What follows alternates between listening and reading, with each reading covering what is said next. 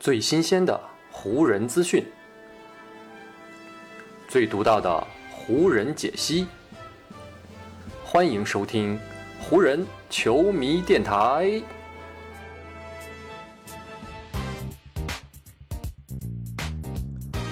北京时间六月二十九日，欢迎各位收听全新一期的湖人总湖人球迷电台。我是各位的湖人球迷朋友戴高乐，感谢各位如约打开这一期的电台节目。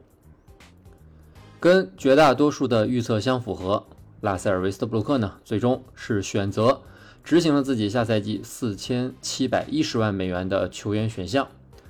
这就意味着呢，威少在即将到来的二零二二到二三赛季，还将呢继续回到湖人队效力和打球。算上威少新赛季的薪金，湖人队目前账面上已经呢有五位球员是有保障合同在身了，他们呢分别是詹姆斯、戴维斯、霍顿塔克、纳恩以及刚刚留下的威少，而这五位球员累计的薪金总额是已经达到了惊人的一点四五亿美元。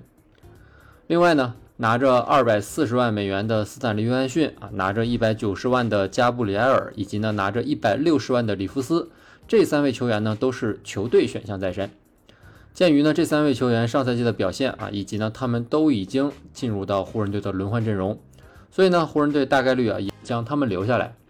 这样把他们三个人的薪金再加在一起啊，湖人队在确定了八位球员的情况下，薪金总额呢将会是达到一点五零八亿美元。这个薪金总额还没有计算湖人在今年选中的次轮新秀克里斯蒂啊，也没有计算湖人可以用六百五十万的税上中产特例签下的那位自由球员。目前呢，新赛季预计的工资帽呢将会是一点二二亿美元，而奢侈税的起征线呢预计是一点四九亿美元。所以呢，如果没有什么太大的意外情况发生，湖人队新赛季的薪金总额呢将肯定会超过奢侈税的起征线。考虑到湖人队目前在新赛季的目标将依旧呢锁定在夺得总冠军上面，而在瞄准这个目标前进的过程当中啊，威少到底能够在目前的这个湖人阵容当中发挥出怎样的作用和效果，将会是成为湖人队前景的一个决定性的因素。特别呢是在前一个赛季经历了磨合失败的结果之后，如今做出重回湖人决定的威少，引发的关注度只会比一年前他刚刚加盟的时候啊来的要更高的。在对待威少这个问题上面呢，湖人其实很早就已经有了相关的准备，因为呢球队上下都非常的明白啊，要让威少自己放弃这未来一年四千七百一十万美元的大合同啊，本来就是一个很不现实的想法。所以呢，在此前的选帅工作当中啊，如何使用威少啊，如何让威少融入到球队的体系当中，就是湖人队面试新教练时候的一个重要问题。而目前已经上任的湖人新教练达尔文·哈姆在聊到与韦少相关的话题时候呢，也提到会要求这位球队的控卫做出一定的牺牲，并且要在场上树立以防守为第一要务的核心想法。在前不久刚刚结束的选秀大会上，湖人队的副总裁兼总经理佩林卡也聊到了关于威少的话题。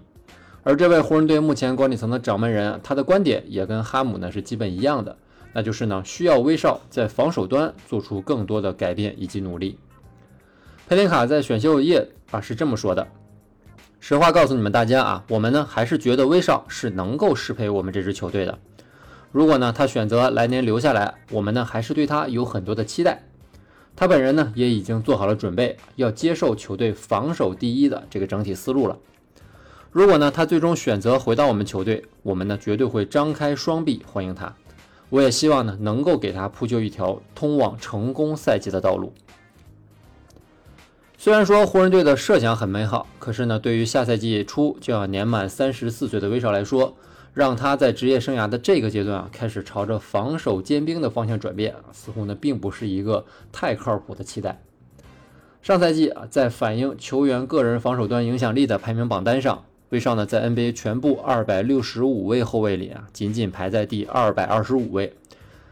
而在另外一项反映球员平均每百回合在防守端得失分贡献的这个榜单上呢，威少呢，则是以百回合平均要丢掉二点一分的表现，在所有参加评选的二百五十名后卫当中排在二百二十四位。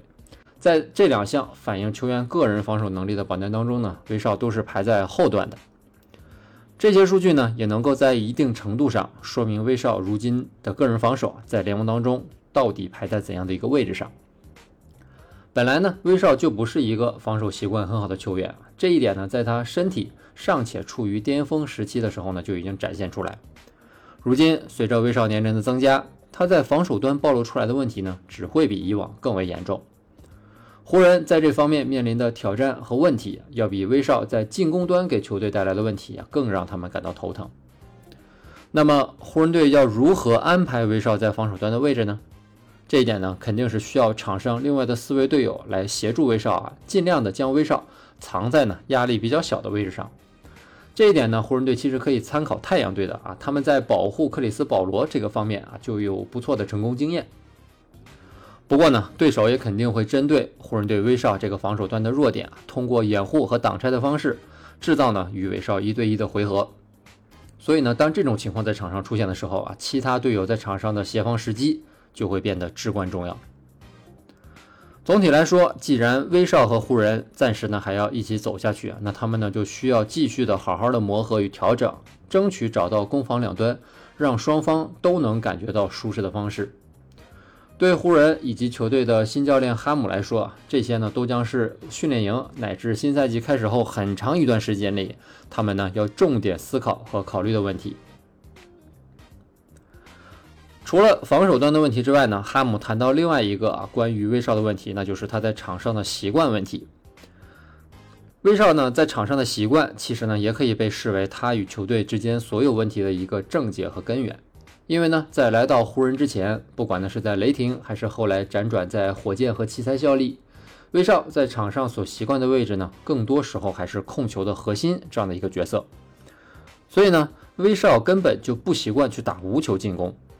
根据联盟的数据统计啊，威少在加盟湖人的第一个赛季当中啊，整个赛季打下来，他只有七次在进攻端是承担了挡拆配合中那个掩护之后要拆开的这个无球的角色。但是就是在这为数不多的几个回合当中，湖人队的进攻呢也都打出了不错的效果。特别呢是当球控制在詹姆斯的手里啊，哪怕威少上来给詹姆斯做掩护，以及呢拆开之后的质量不高。詹姆斯也能利用自己在进攻端的吸引力啊，减轻威少身边的防守压力。然后呢，詹姆斯还会利用自己的传球功力啊，给威少送出恰到好处的助攻。湖人队如果想要在进攻端让威少发挥出更多的能量啊，那改变他的进攻方式啊，让威少呢更多的去打无球，可能呢也是一个不错的选择。除了针对威少个人进行调整和改变之外呢？湖人也需要在即将开启的自由球员市场上有的放矢的去寻找那些适合球队，同时呢能够在三巨头身边更好的发挥威力的球员。从上赛季湖人队得到的教训，以及呢目前湖人队内部透露出来的消息来看啊，兼具三分投射能力，同时呢还能防守场上多个位置的三 D 球员，将会是湖人在自由球员市场上面追逐的重点目标。上赛季湖人队在三巨头齐整的二十一场比赛里呢，也仅仅是取得了十一胜十负的成绩。所以呢，就算这三个人健康的打完整个赛季，这个胜率也只能让湖人队呢在西部前八排在那比较末端的位置，甚至呢都无法直接进入到西部前六啊，直接去打季后赛。所以呢，单纯的认为啊，只要三巨头保持健康，湖人队就能在这个赛季取得好成绩的想法，肯定是站不住脚的。而且啊，湖人队在下赛季西部的整体形势是会要更为严峻的。首先呢，勇士队作为卫冕冠军啊，他们的实力和士气都有了进一步的蹿升。而快船呢，则要赢回莱昂纳德，加上呢最近又签下了约翰沃尔。掘金呢，则是要赢回小波特以及穆雷，再加上蝉联 MVP 的约基奇啊，这三支球队有可能会成为西部的第一梯队的队伍。而在这三支球队的后面呢，还有今年进入到西部决赛的独行侠，已经能和勇士掰一掰手腕的灰熊，正在解决艾顿这个问题的太阳，以及呢逐渐成熟的鹈鹕和森林狼啊，还有换了教练的犹他爵士，这几支球队大概率会组成西部的第二梯队。面对上面这么多强大的对手啊，湖人其实呢打哪一个球队都没有十足的取胜把握。所以，对于将要连续第二个赛季尝试三巨头组合的湖人来说啊，他们必须要早早的做好要打困难战役的准备。同时，湖人队还有一根弦啊，要始终绷紧，那就是呢，他们一定要积极寻找交易威少的办法。毕竟呢，如今的威少已经到了合同的最后一年啊，加上呢湖人队可能拿出的选秀权，交易他的难度呢已经比过去一整年湖人队面临的呢是要小了不少的。如果啊湖人队能够在赛季进行的过程当中，通过交易威少换回合适的筹码，那湖人队的新赛季啊绝对不可能是一点希望都没有的。所以呢，湖人队在新赛季在面对威少这个问题上面呢，一定要保持啊两个思路同时前进。